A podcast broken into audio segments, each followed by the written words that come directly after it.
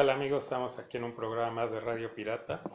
El día de hoy me acompaña mi hermano Rodrigo. ¿Cómo estás? ¿Qué óbolas? Aquí un poco conspiranoico, pero aquí estamos en un jueves de programa, ¿no? En vivo.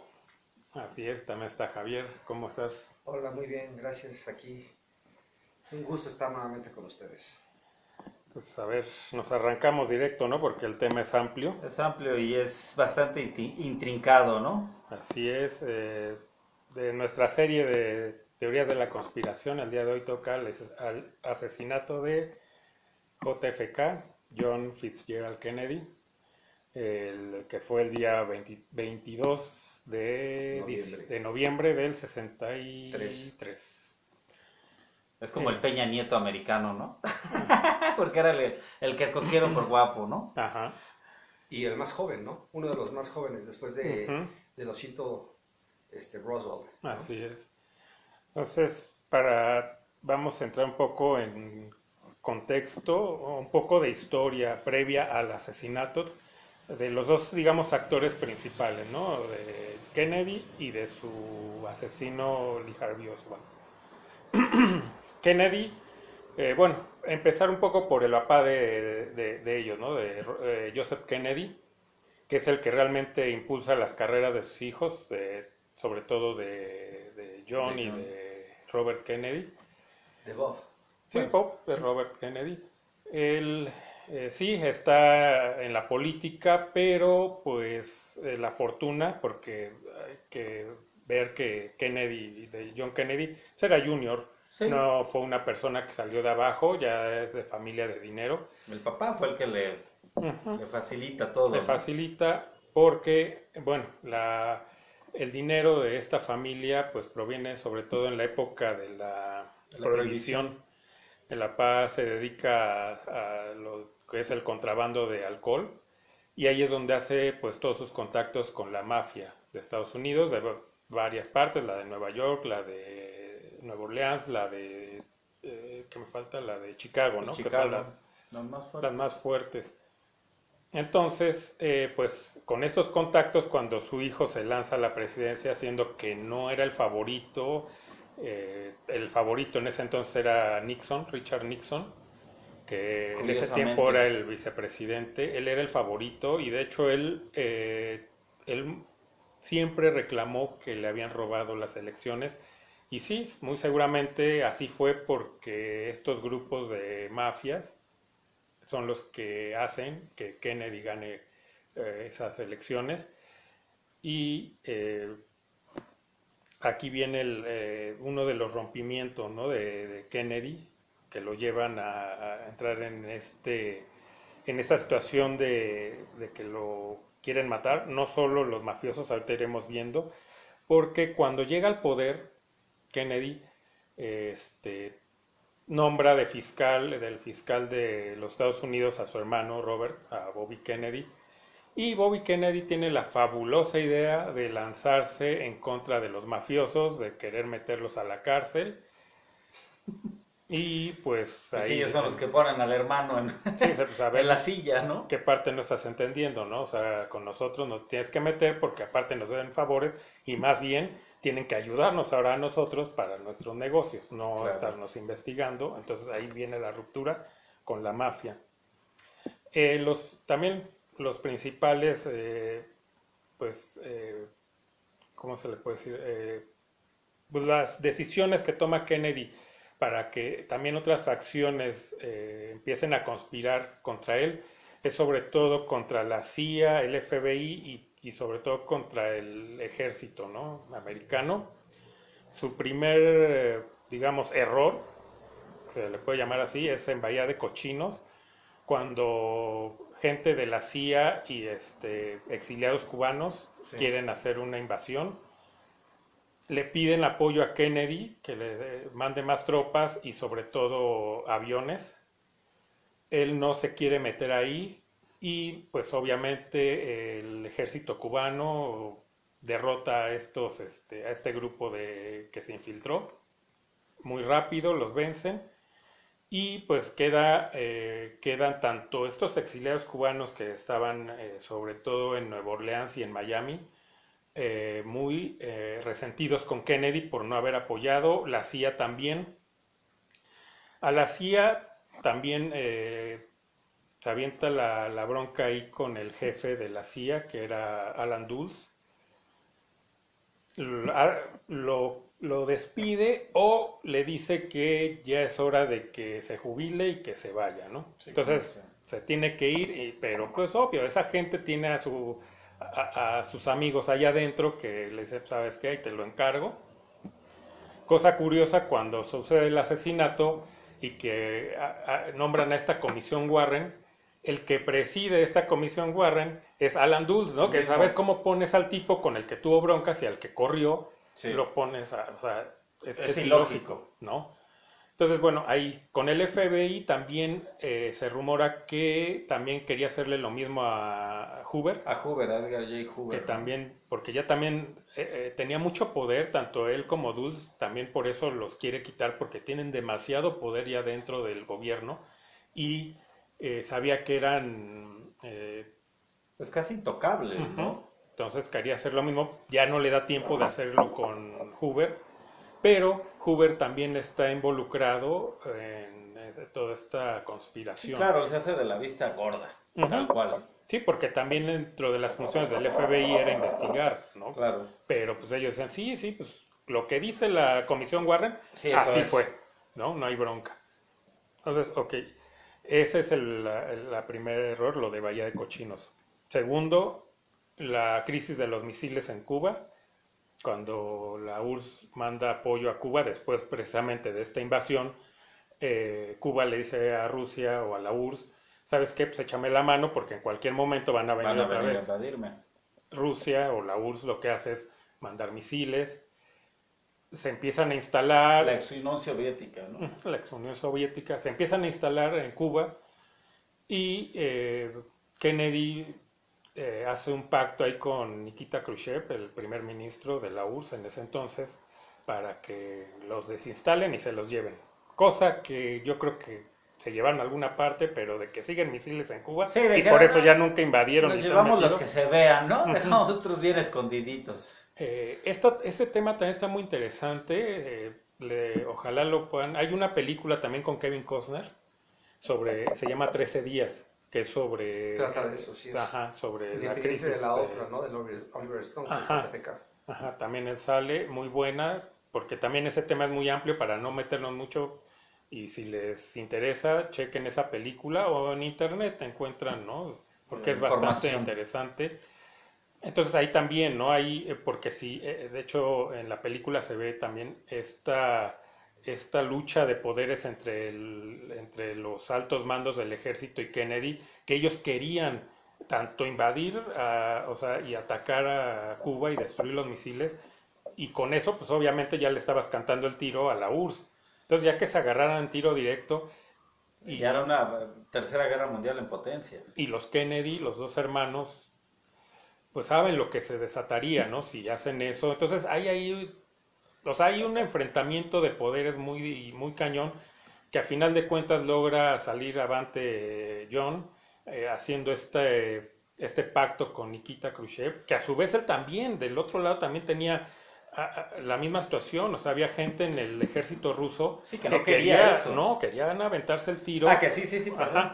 Y que- Khrushchev no, quería... Como sabes, obviamente la guerra es este negocio redondo en todos aspectos. Es, es lo Entonces, que mueve al mundo. Es por eso que Kennedy fue muy querido por los estadounidenses, porque él de algún modo quería evitar eso, ¿no? Entonces, obviamente para las grandes esferas era una piedra en el zapato, Sí. Claro. ¿no? Sí, porque era tanto negocio como que estos, eh, estas grandes autoridades dentro del ejército querían medirse, ¿no? A ver quién la tenía más grande. Sí, tal ¿no? cual, era una, una competencia de dicks, ¿no? Ajá, de a ver quién, como, como dicen ahora, a ver a quién le apestaba más ahora, ¿no? Sí. Ujú.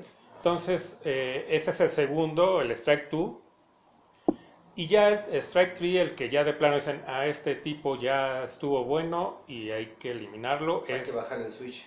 eh, que él ya, él ya quería salirse de Vietnam. Él dijo, no tiene ningún caso, ellos tienen que resolver su situación allá. Él para diciembre del 63 ya pensaba Sí, eh, sacar las regresar, tropas. que ya todas las tropas estuvieran de regreso en Estados Unidos. De no, pues, ¿sabes qué? ya está, ya, ya de- esta ya no te la pasamos y empieza la conspiración, ¿no? Eh, eh, del otro actor también dar un poco de historia de Lee Harvey Oswald, que como comentábamos ahorita previo al programa, lo más seguro es que, bueno, primero lo, eh, él está en el ejército, Estuvo en la Unión Soviética. Ajá, él deserta del, de- del ejército, pide asilo en la URSS, porque él dice que él es comunista, ¿no? Marxista, leninista, y que él está dispuesto a, a, a- a- a revelarle secretos que él sabe del ejército, ¿no? Entonces, ok, pues obvio los rusos dicen como no, venga para acá, se, lo, se va a la URSS. Y en esa época es cuando eh, derriban al avión este al YouTube, que era un avión que indetectable. La teoría dice que por los secretos que les da Harvey Oswald, Lo derriban. lo derriban. ¿no? Entonces está. También hay película, por ahí hay la de última, la de Tom Hanks, Puente de Espías, que habla sobre las negociaciones para traer de regreso a, a Powell, se llama el piloto. Entonces, ok, eh, se va para allá, está un tiempo viviendo allá, se casa con una rusa, con su esposa, Marina se llama, y después decide que no, que siempre sí quiere regresar a Estados Unidos. En cuestión de días le dan la visa para regresar a Estados Unidos, todo. Cuando dice, a ver, explícame cómo a, un, a cualquier eh, ciudadano que se vaya en esos tiempos, ¿no? De Sí. la Guerra Fría, que hubiera hecho eso y se va a la, a la URSS y luego dice, no, pues saben qué? que sí me regreso, ¿sabes cuándo le dan una visa para regresar? Y si se la dan, es para en cuanto pise suelo americano, fusilarlo, ¿no? Por traición. A él no, a él le dan, y aparte dice, y quiero llevarme a mi esposa, así como no, también ahí está. Dices, "Mm". Entonces, este tipo, o sea, no era un simple soldado, era de la CIA, Sí, un agente doble, como un doble. dirían. Entonces, eh, lo traen de regreso porque ya cumplió su misión, ya trae también información, venga para acá, y aparte ya sabían para qué lo iban a usar, porque Lee Harvey Oswald, eh, pues todo indica que de hecho ni es su nombre, ese nombre es como una empresa de estas fantasmas para lavar dinero, Sí. porque Un alias. en la época de que Lee Harvey Oswald está en la URSS viviendo, en Estados Unidos, en Nueva Orleans, estos grupos de, de cubanos y de los de la CIA y demás que querían, andaban en lo de la invasión de Bahía de Cochinos, cuando compran o re- andan comprando camiones para moverse y, y armamento y demás, eh, la persona a la que sale las notas de estas compras es Lee Harvey Oswald. Sí, Cuando él un estaba ahí. seudónimo, ¿no? Sí, él, eh, dicen que él utilizaba un alias, que yo creo que más bien ese era su nombre real, Alex Haidel, que usó otros, pero cambiando su nombre, bueno, el, el nombre ese de Lee Harvey Oswald, que lo puedes cambiar, porque si te das cuenta, Lee Harvey Oswald, esas tres la puedes usta- utilizar como nombre o como, como apellido, apellido, si los cambias y queda. Entonces es eh, que, que muy conveniente, ¿no? El nombre como para hacer estos juegos. Pero sí, su nombre real lo más seguro es que era Ja- Alex Haidel. Que le pregunta, ¿no? En una, cuando lo están interrogando, un policía le pregunta, bueno, ¿qué- ¿quién eres? ¿Lee Harvey Oswald o Alex Haidel? Dice, Tú eres el policía, tú averigua. tú averígualo. Entonces, ok, eh, entonces, ok, esa es la, la- la historia, digamos, de Oswald. Bastante extraña, porque aparte, eh, cuando estaba en, en el ejército, le enseñan ruso. Entonces, aún, y aparte era un soldado X, ¿no? Sí, o sea, su rango era, no era gran cosa. ¿Para qué enseñarle ruso, no? ¿Para qué? ¿No? Entonces ahí vas viendo cómo todo, o sea, es parte de un Sí, va plan. encajando, ¿no? Ujú. Entonces, ok, regresa a Estados Unidos y se empieza a juntar con estos grupos de eh, cubanos, perdón, de que están en contra de Castro y quieren invadir. Y está con ellos, dice que sí, que está de acuerdo, que es parte del grupo. Y después resulta que está en, en el centro de Nueva Orleans En un bar, ¿no? Ah, En el centro de Nueva Orleans repartiendo Sí, eh, como flyers, panfletos, ¿no? panfletos en, eh, a favor de Fidel Castro. Una, donde los anda repartiendo es en una parte donde estaban los edificios del FBI, de la CIA, de la eh, naval, de la inteligencia. Sí, O sea, no, era como- dices- no, no agarró como cualquier esquina, ¿no? O sea, muy raro como para que un comunista Se manifestaba. ahí no. Ah. Entonces, igual eh, van estos, este grupo de cubanos a reclamarle eh, de que por qué, que era un mentiroso, que, pero eh, los policías que los arrestan y se llevan a Lee Harvey Oswald eh, manifiestan que se veía como que ya estaba armado, como que no fuera una pelea real, ¿no? Entonces, ahí está, ¿no? Él regresa y, un rato es este eh, eh, contra Castro y después es pro Castro, ¿no? Pero es parte todo de dar Revoltoso, una ¿no? fachada, Todo ¿no? un montaje. Ahí en, en Nueva Orleans, también él está ahí, eh, tiene contactos con un tipo que se llama eh, Guy Bannister, también ex agente de la CIA, que ya después, según ya se había retirado, pero en la CIA nunca se retiran. Y pone su, su eh, se vuelve detective privado, pone su oficina eh, con X dirección, Lafayette creo es la calle, estaba en una esquina.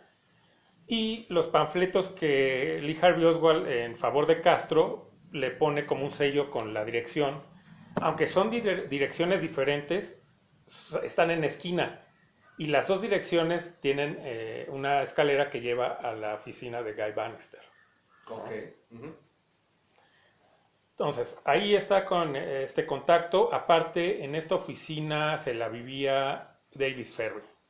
David Ferry es la primera persona a la que se interroga eh, en Nueva Orleans por parte de este fiscal Jim Garrison. No es pariente del de aquí, de Juan Garrison. No, nada que ver. Nada que ver. Pero él estaba en, en- en la comisión Warren. ¿Quién? ¿Esta persona que dices tú? ¿Jim Garrison? Ajá. No, al contrario. Pues, eh, Él lo era fiscal de... de Nueva Orleans. Ok, ya. Lo que pasa es que en Nueva Orleans, cuando sucede el asesinato, eh, a él le llega el pitazo de que Oswald anduvo ahí, ¿no? En Nueva Orleans y que tenía ahí conocidos medios turbios.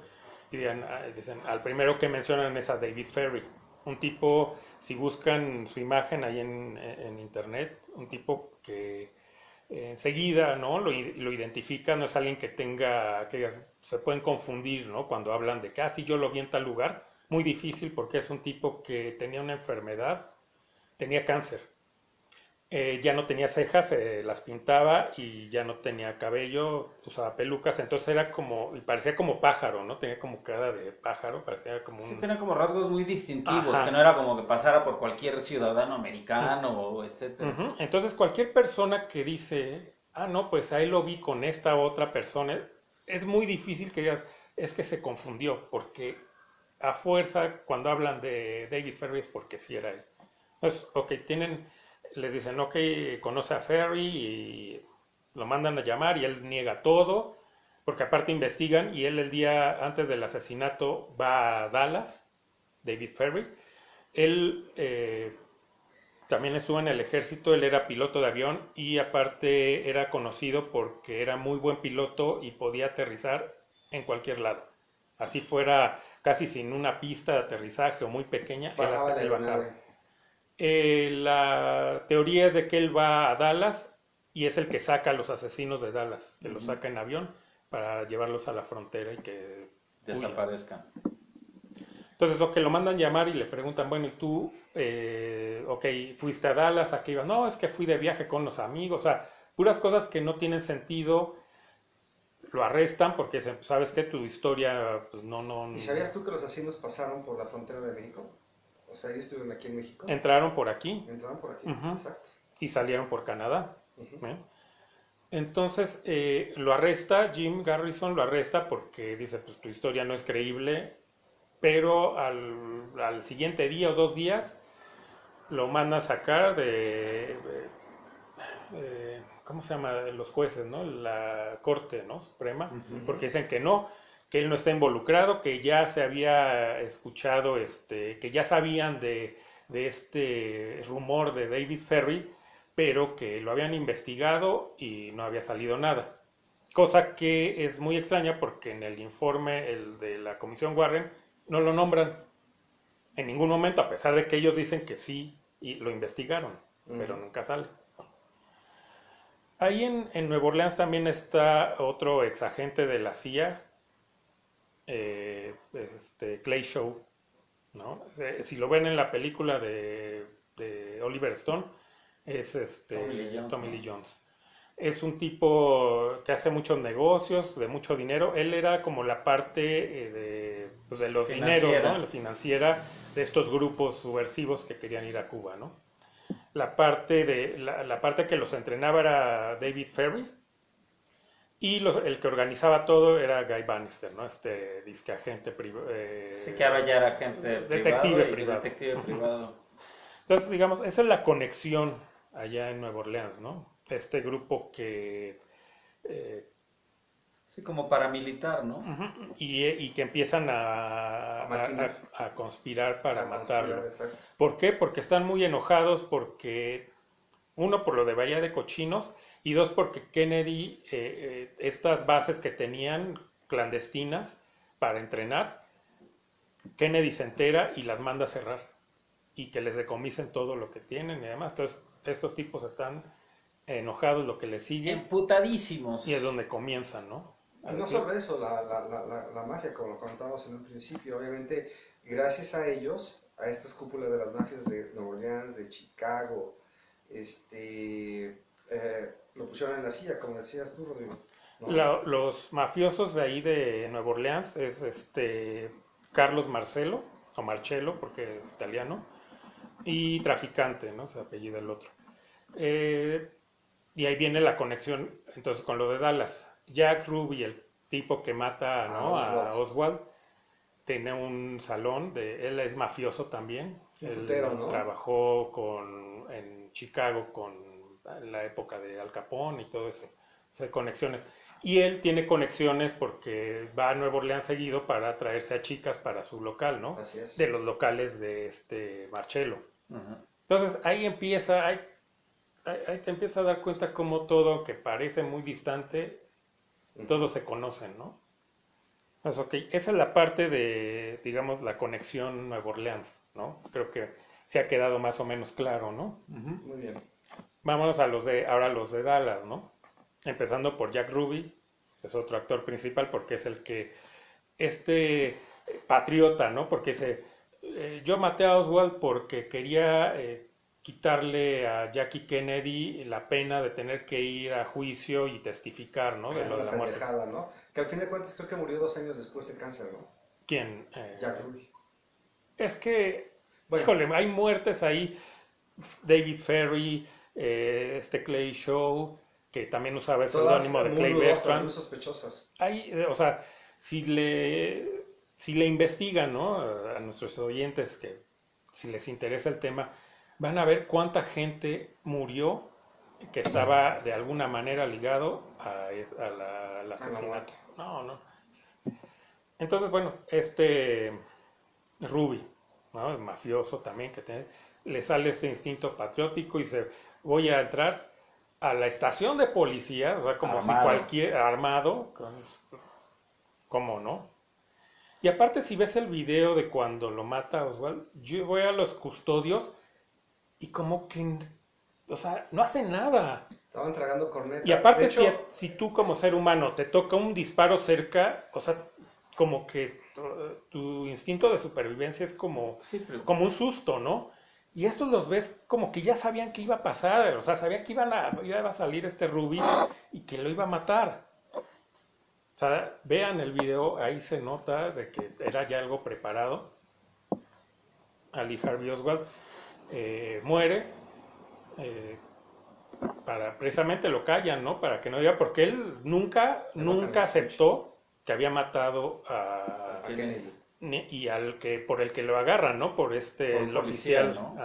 Sí, Tippett. murieron. Tippett. Eh, que también es una, este J.D. Tippett es eh, este policía que dicen que era muy parecido a Kennedy físicamente, que de hecho hasta sus compañeros de, de la policía le de, de sobrenombre le decían Kennedy. Ok. Entonces, ahí hay cosas. Tan- después ya veremos lo de ya el asesinato que Del fuego de, cruzado. la- ajá, de una que han hay una foto donde lo han ah, investigado y se ve un tipo que está disparando desde la cerca y trae un uniforme de policía porque se ve la placa. Entonces, bueno, hay dos cosas. Se parecía a Kennedy, pero ¿quién no te dice que era el, de ese- el que estaba en esa foto disparando? Y por eso lo matan.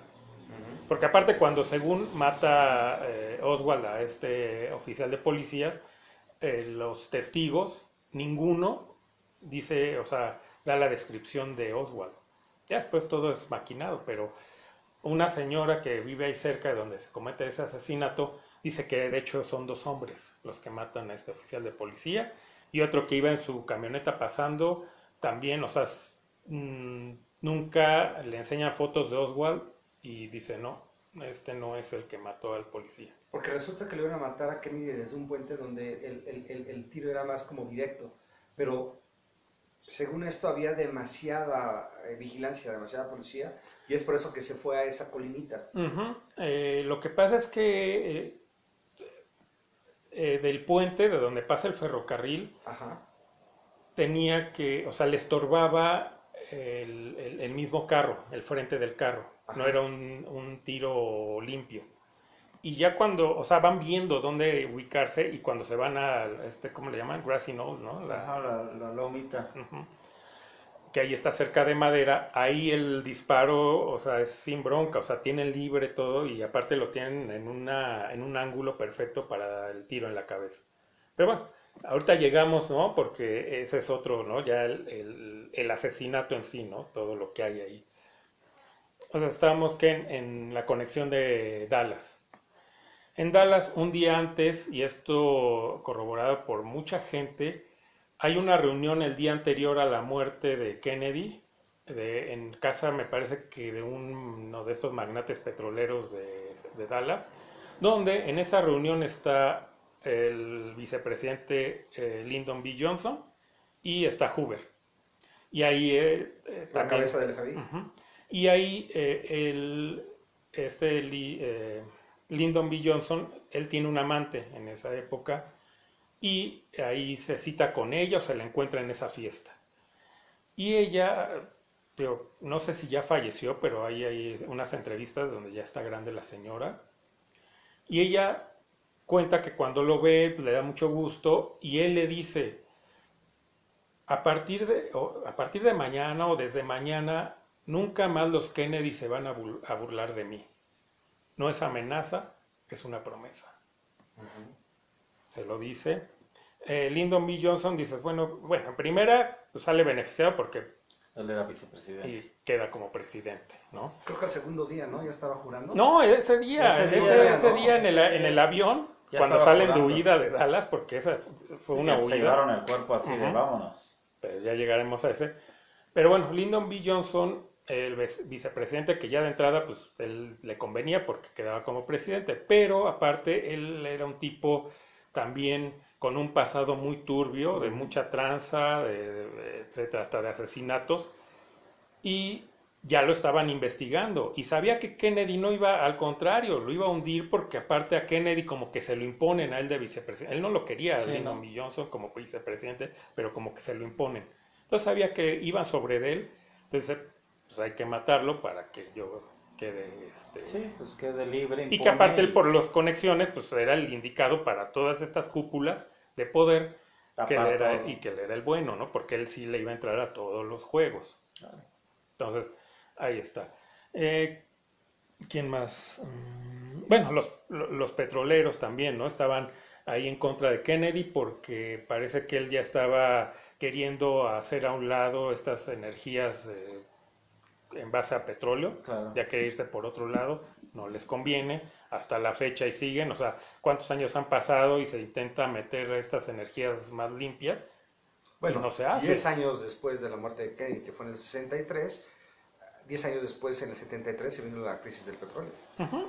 Pero es su negocio. Entonces también al, cuando se quiere meter con el negocio del petróleo, dicen, a ver, aguántame. Sí, ahí no, ahí no, espérate. Ahí no. O sea, definitivamente estuvo pisando callos a diestra y siniestra. Sí, Pues, sí, pues, sí. además, No le midió, yo creo no midió la, el- el- la magnitud de lo que estaba haciendo y con quién se estaba metiendo, ¿no? Como que, como que se sintió, yo creo, en, en- en un momento como el todopoderoso, ya soy el presidente y yo soy el que todas las puede.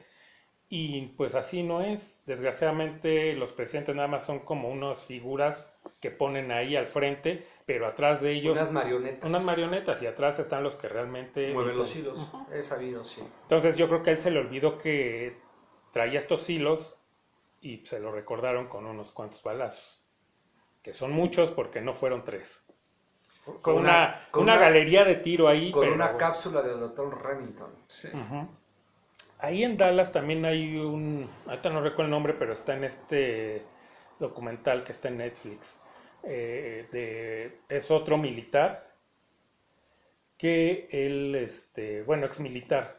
Él trabajaba en una funeraria y lo que dicen es que él era muy bueno para reconstruir cadáveres, ¿no? En Sí. un accidente se habían volado una parte del cuerpo, una oreja, o, Los o reconstruía. pero que era un genio. A él el día de la...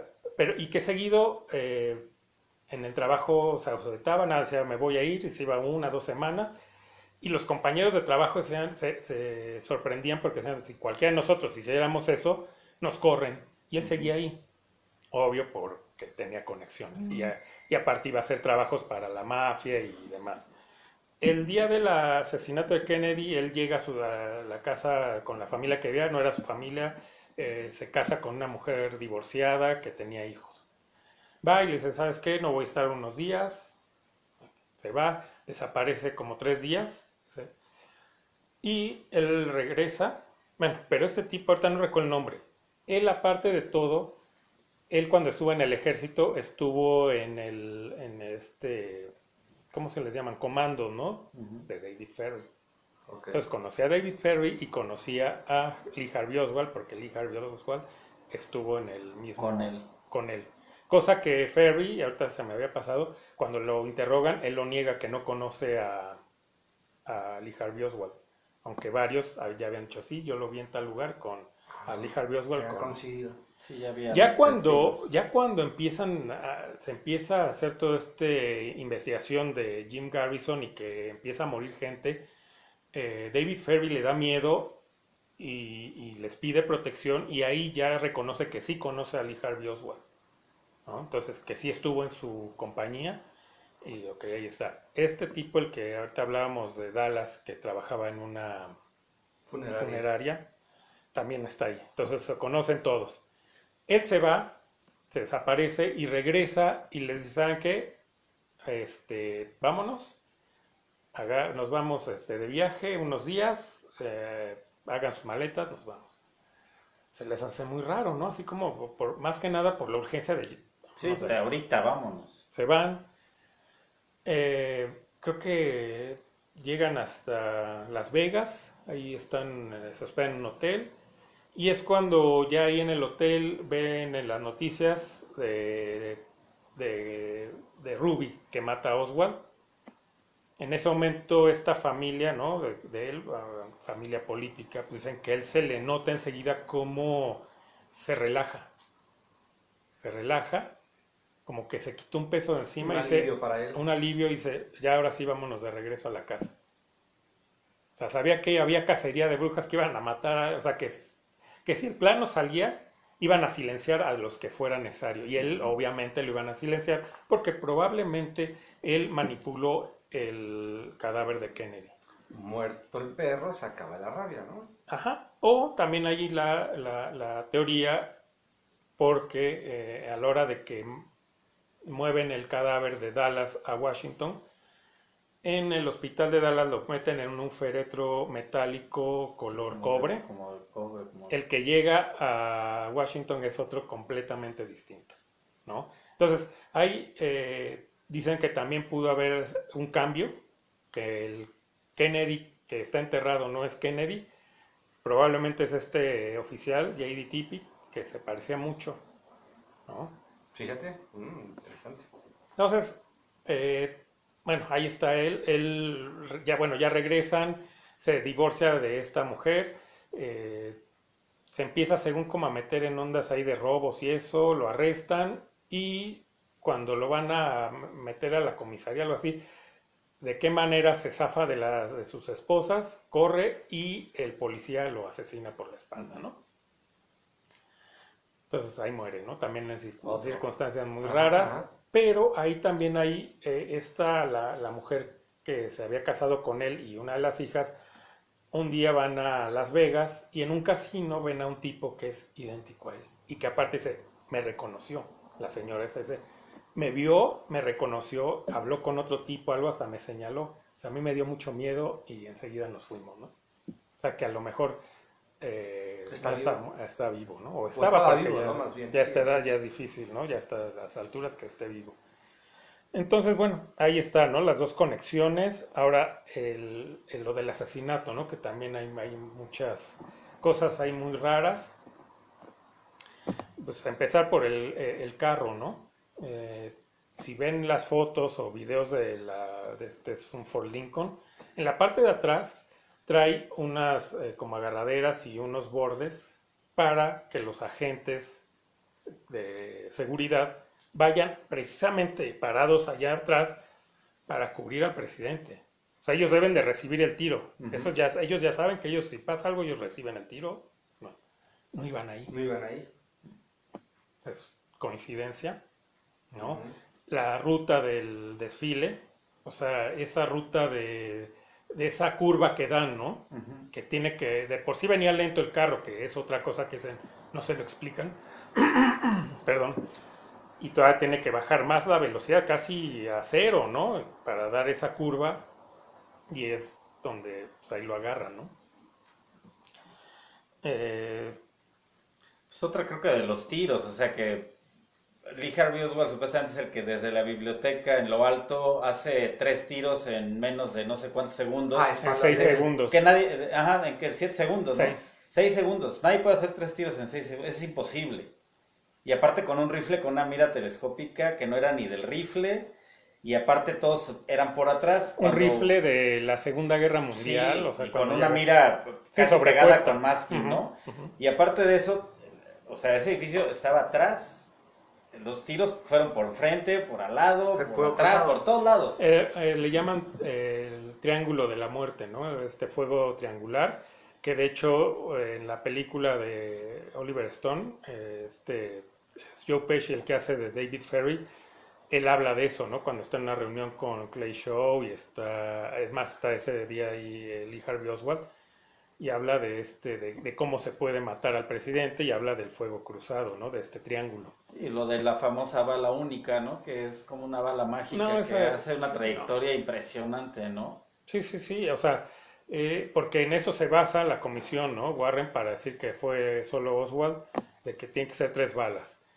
Eh, Y para, ahí no lo sacan, no, ¿no? y para mala fortuna, el primer tiro, porque también se lo iban a adjudicar de que le había dado, pero se va desviado y hiere a un agente que está eh, bajo el puente. Entonces ya dicen, pues ya nos quedamos sin uno, ¿no? Entonces tenemos que explicar todas las heridas con dos balas. Con dos balas. Una es la de la cabeza, que ahí no hay, o sea, es una. Esa es para el frente, para empezar, porque entra Ah, sí, y sí, sale, sí. le destroza por atrás. Y luego hay una foto que demuestra supuestamente la cabeza de Kennedy y es un hoyito, ¿no? Cuando hay médicos ahí que dicen que traía la parte de atrás, pues volado los sesos. O sea, le faltaba un pedazo de cráneo y casi. Y al, y al frente tenía un hoyo pequeño, que es el de entrada. Y ahí también en lo de las, eh, las fotos de la autopsia, se- eh, el tipo que las toma y otro, ah, es que hay muchos documentales, o sea, uno se va metiendo ahí y ve más y más. Más y más, hay demasiados. El tipo que toma las fotos de la autopsia en Dallas eh, las tiene que entregar ¿no? al, a los- al FBI, eh, CIA y demás. Y ya las que publican dicen, sí, él las ve y dice, sí, son mis fotos, pero eh, a un amigo le dice, mira, esta eh, no tiene el agujero del frente, de la, en la frente no está. Y en la parte eh, posterior de- del cráneo está sobrepuesto, o sea, como que le hicieron ahí, le pusieron, porque estaba volado toda la Ajá, parte de atrás, parte de entonces le ponen ahí, ¿no? Hacen como Photoshop de aquel entonces, pero él pues, se dedica a eso y dice, esto está, No coincide, no va. no coincide con el orificio que tenía. Sí, no, pues atrás estaba volado, le faltaba creo que medio cerebro. O lo reconstruye. Ah, no, y el cerebro, el, cerebro aparte, ¿no? No, la O sea, masa encefálica. Bueno, la masa se encefálica. desapareció. La que agarró esta. Ah, no, sí, ella Jackie. trata de recoger unos pedazos, pero el cerebro que le quedó, el medio cerebro, que de ahí, si hacen eh, los análisis, pueden ver las tra- la trayectoria de la bala y demás, pues convenientemente desapareció. No saben dónde está el cerebro, ¿no? De Kennedy. Ah, ah, qué, qué- qué conveniente. Sí, O sea, hay muchas cosas, ¿sabes? Sí, esa muerte se ve hasta en los videos como pues, una bala pues, no lo impulsa para atrás. Para atrás, ¿no? O sea, simplemente utiliza el sentido común, ¿no? Sí, te da por atrás, te impulsa hacia el frente. frente, obvio. Eh, también estaba viendo otro documental apenas hoy, es sobre el- el- la limusina. Eh, esta la, en cuanto, una, en cuanto bajan a- el cuerpo de Kennedy al hospital, eh, este Johnson, el vicepresidente, manda al- a lavarla, que es como ¿Cómo? Sí, ahí están las pruebas. y ¿no? aparte, al segundo, al otro ¿Dónde he día o al eso? siguiente, la limusina la mandan a Detroit, a la fábrica de Ford, y la persona que trabajaba ahí, pues ya ahora pues ya sale y dice, sí, yo vi la, me sorprendió ver la limusina, ¿no? Donde habían matado a Kennedy. Nos ordenaron que la reconstruyéramos. El parabrisas traía un orificio y era de O frente. sea, borraron toda evidencia. frente. Toda evidencia borrada. Nos dijeron, destruyan el parabrisas y pónganle uno nuevo. O sea, Sí, borrando evidencia, realmente Evidencia. fue... O sea, hay, hay, ahora también de la gente que llegó a tomar videos, fotografías, les quitaron rollos, les- o sea, les... Hay El, el único que no contaban o dijeron no hay tanta bronca por el ángulo fue el de este, el de Zapruder, eh, Abraham Zapruder, que es el único video que existe que o no se dieron cuenta porque él enseguida va y lo entrega en la revista Time para que ahí lo resguarden. Eh, o, o sea, no sabían por qué lo manda a guardar o porque dijeron de ese ángulo no hay bronca porque no, está eh, de las otras eh, este, foto- bueno, fotos, sino cámaras. cámaras. Una está de frente, que es esa, esa, esa filmación se debe de ver clarito Como los- en- el como- tipo que no y el tipo Y el que tipo está que entra en, en la loma. ajá, en la loma. a fuerza. A esta señora que es la de, es conocida como la mujer de la pañoleta en la cabeza, ella traía, Una Kodak, creo, ¿no? Era... sí, una cámara de video, llegan, se la piden y le dicen, no, en 10 días te lo regresamos, que Nunca. nunca la volví a ver. Pero existe eh, otra señora de- que trae como un, eh, no es un vestido rojo, es como un abrigo rojo, ¿no? De, eh, a ella no lo, no lo detectan de la es con una cámara Polaroid instantánea o creo que esconde la foto. Y en esa foto es donde han hecho toda esta investigación donde se ven se ve gente no ahí en la loma y hay otro que tenía también una cámara de video que sale en esta foto que está en la loma es un eh, era también de estaba en la milicia no pero Hay mucho él, material. él fue, material. él fue ese día pues, saliendo de sus deberes y se acuerda que va a pasar el presidente, entonces se va y se pone en el puente. Dice, desde aquí voy a filmar bien, Que es donde, en teoría, originalmente de ahí va a ser el tiro, ¿no? Ujú, pero, que, pero bueno, desde ahí pues veía todo y llega un agente y le dice, sabes que no puedes estar aquí. Entonces se mueve hacia otro extremo del puente Y y, otra vez ya no te puedes. Entonces se va al estacionamiento que está ahí donde está esta barda de madera. Dice, bueno, pues entonces de aquí igual llegan y le dicen, no puedes estar aquí. Entonces hace, se pasa de enfrente de esta barda de madera y ya ahí se pone, ya no le dice nada y él está filmando. Y él, obvio, es alguien que está en la milicia, sabe, él dice que él, claro, supo cuando, dice, el primer disparo pasó por encima, no, por un lado, Por de un mi lado de oído. mí. De un lado de mi oído. Y ya él se tira. Y dice que otro pasa, pasa pasa, otro. otro. tiro por arriba, porque él lo escucha, O sea, sabe que es un tiro, porque hay gente que decía que confundía que si era un petardo y hubo mucha confusión, pero O él que como militar sabía Ujú. Que era un tiro. exactamente que era un tiro, porque uno le pasa arrasando. Entonces él dice, es que nadie nunca me creyó, nunca me creyó que yo estuve ahí. Pero en esta foto sí lo ubican, que está con la cámara, que trae su como este sombrero de militar. Sí, el que se parece como el cucuruchito, ¿no? Pero él hasta de hecho deja, o sea, les pide que dejen de filmar porque siente muy mal, porque él, ya después de, de esto, de los tiros, llega un oficial de policía, porque se- traía el uniforme, a pedirme que le entregue la cámara, pero traía las manos sucias. muy sucias. O sea, había cosas como que no checaban. Entonces, él fue el que tiró. Sí. O sea, al ver la foto y ver que se ve Le pidió. este tipo disparando, que se le ve la placa, dice, yo estuve ahí junto al tipo que mató a Kennedy. Sí, que hasta cuando lo están entrevistando se Sí, pone a llorar, ¿no? ajá. Porque ve que allí hay una prueba de que él estaba De que él junto. estaba ahí y de que aparte se- me siento mal de que no hizo nada de- al- y tuvo ahí al tipo que, disparó. Uno de los que... Uno de ellos, de sí, porque que- son varios equipos, ¿no? Hay un- está el equipo en, en el depósito de libros, donde trabajaba Oswald, que seguramente él ni disparó. No, no, no creo que haya Porque disparado. no le, le hicieron la prueba de la... eh, cuando disparan. Un un arma. carbono, creo que es el que se ve si tienes pólvora, ¿no? Si No, disparaste. tenía el arma, el, la- esta, la- el rifle, no tiene huellas de él hasta que ya murió. Entonces, ya Entonces tenía- encuentran una huella de él. Dicen, pues eso en la morgue le pusieron el arma para... Ok. Entonces, bueno, hay tres equipos. Uno allá arriba donde se supone que estaba Oswald, pero no era Oswald, era un... Siempre es un tirador y un... como vigía, ¿no? El que- hay otro edificio al lado más bajito y en pisos está, ese es el segundo equipo y el otro el de la, El de la loma. O sea, es el triángulo ahí. Estos asesinos, Es lo que te iba a comentar. De hecho, todo esto, este, los asesinos vienen de Europa, vienen de Marsella, fueron contratados allá. Es por eso que te digo que creo que estuvieron una temporada en Argentina y de Argentina se vinieron a México y de México cruzaron la frontera y de aquí se los llevaron a, ¿cómo se llama? Este, no sé si fue directamente a Dallas, si se los llevaron allá, ¿verdad? llegan, ajá, llegan De hecho, allá. después de eso, supuestamente estuvieron como 10 días ahí bajo resguardo y luego ya los sacan en lo que por se Canadá. enfriaban las cosas y es cuando lo sacan hacia la frontera de Canadá, que lo que comentábamos probablemente fue David Ferry, que se los lleva en avión. Entonces, eh, del, ok, eh, se llevan a, a Kennedy ya herido de muerte al hospital, le hacen la autopsia donde ven todos estos que fueron más tiros. Ah, pero no llegamos a lo de la bala mágica, ¿no? Al, al- al segundo tiro, digamos que tienen que justificar. Entonces, no sé cuántas, o sea, heridas, varias heridas en, el, en la espalda de Kennedy y las del gobernador de Dallas, de. Dallas.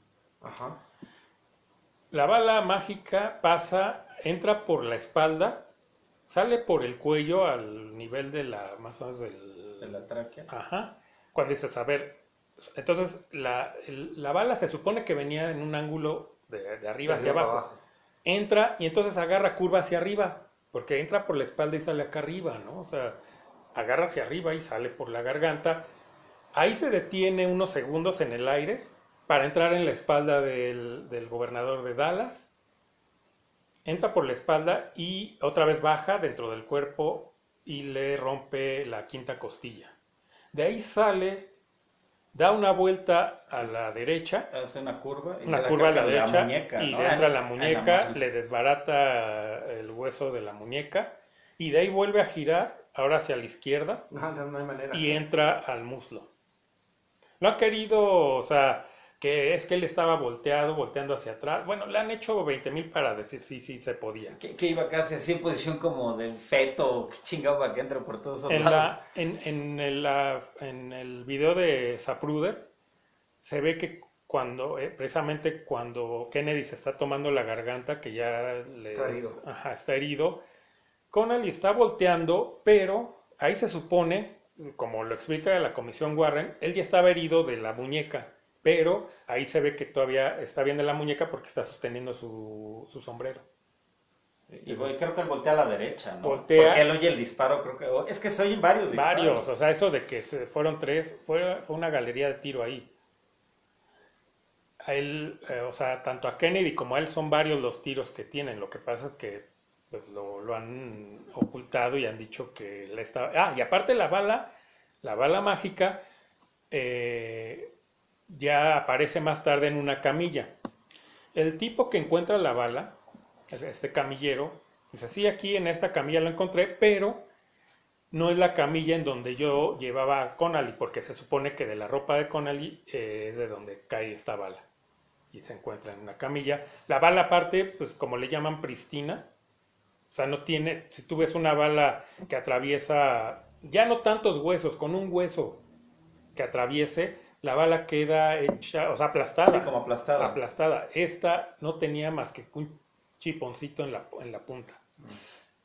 O sea, dices, y, y hacen pruebas, o sea, con cadáveres le disparan a un hueso, ¿no? Por ejemplo, al de la Sí, muñeca como queda la bala. queda aplastada. Es, es imposible que una bala que atravesó tantas, una- tantos, dos cuerpos, tantos huesos y demás, quede así.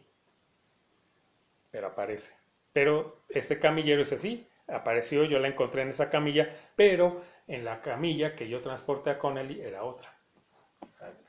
Sí, no, puras incongruencias, ¿no? Y, y todo lo que me dices, toda esta galería de tiros, al final de cuentas, se ven los videos, este, no hay manera, eh, Kennedy recibe varios impactos y, y- y lo quieren hacer, como dices, se les fue una y tenían que decir que con dos hizo todas esas maravillas, ¿no? Todo, todo ese... El- eh, la gente ahí eh, el- en la Plaza Daily, el tipo de la sombrilla, ¿no? Que es, es muy raro, estaba, era un día soleado, que hacía con una sombrilla, la abre en cuanto pasa Kennedy, que dicen que puede ser el aviso a los equipos para Sí, ya, como la luz ¿no? verde, luz el tipo, el tipo también que tiene ataque epiléptico para distraer como a la policía, lo suben a una ambulancia, el tipo nunca llega a ningún hospital.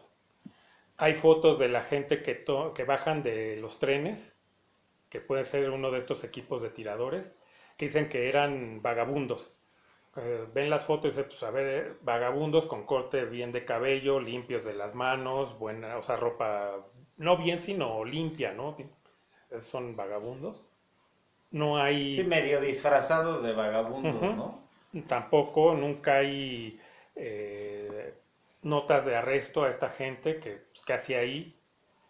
O sea, eh, en- hay una foto que alguna vez vi en internet y no la he vuelto a encontrar. Hay una foto de después de los disparos, de ya cuando la- los agentes se dirigen al depósito de libros y se ve la entrada y hay agentes ahí y hay un tipo que es idéntico a Bush padre. ¿En serio? ¿Eh? ¿Eh? Y sí, lo ves y dices, sí, pues es él, era de joven, ahí andaba, es que, o sea, ahí te das cuenta, ¿no? Lo, todas estas eh, mafias de poder, como diría aquí nuestro preciso, Nuestro cabecita de algodón.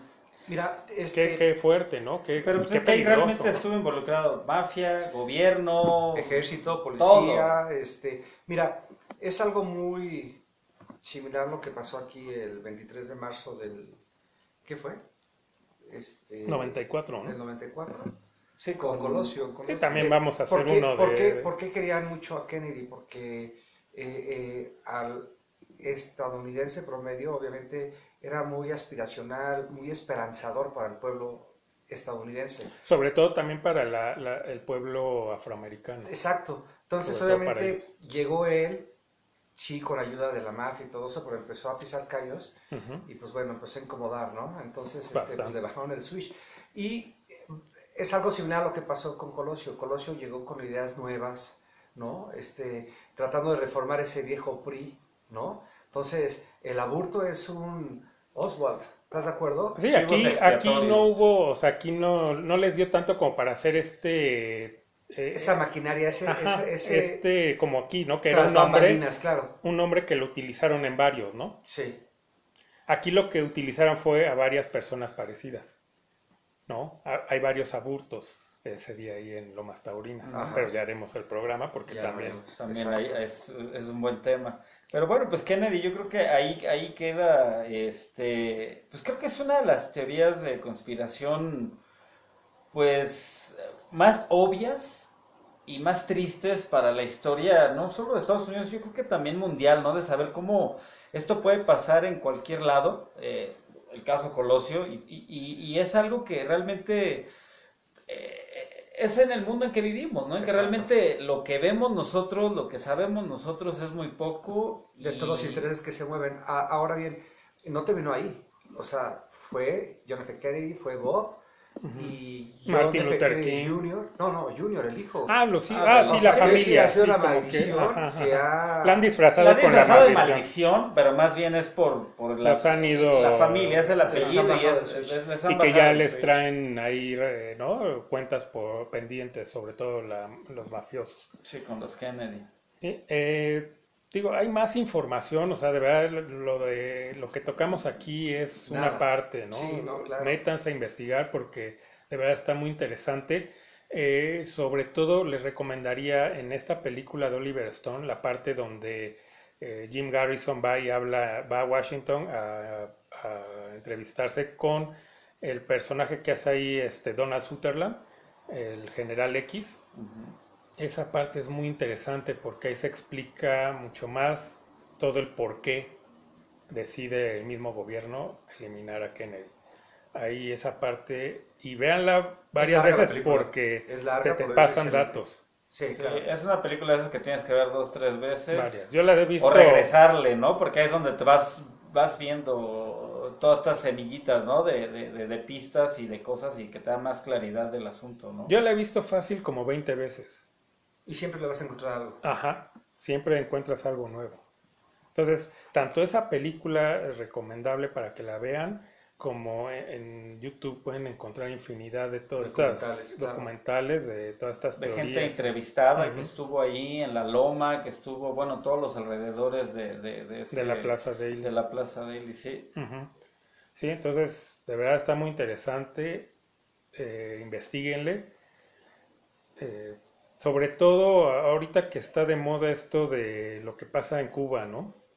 Eh, toda esta gente, sobre todo millennials o gente que no lee ni el libro vaquero, que le tira, ¿no? A, a- a- a- según a esta dictadura en Cuba, yo nada más les eh, diría, lean un poquito nada más lo que era Cuba antes de la Revolución Cubana, los intereses que tenía Estados Unidos ahí, y la otra es el bloqueo, isla, ¿no? El bloqueo que es de, de Kennedy, lo instaura por lo de los misiles, que nada, era un bloqueo de cierto tiempo, pero Estados misiles. Unidos dice, ya lo dejamos, y entonces van a entender, yo creo que se les va a ampliar el panorama un poquito de, eh, sobre Cuba y no hablar tan fácil, ¿no? A las nuevas generaciones.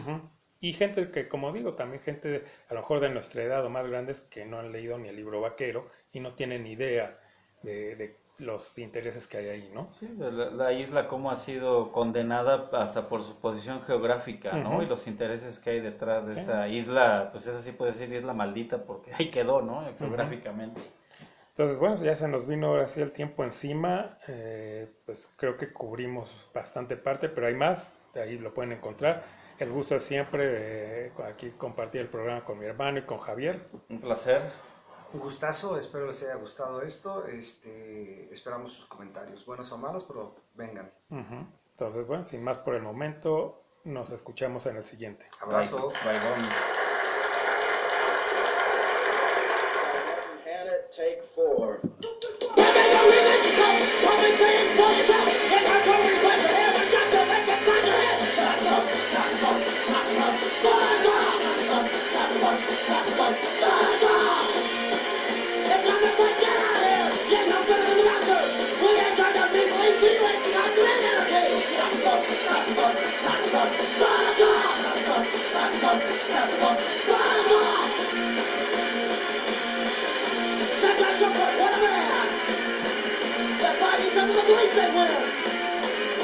Stop your facts and judge your holes! Judge your life if you're not helpful!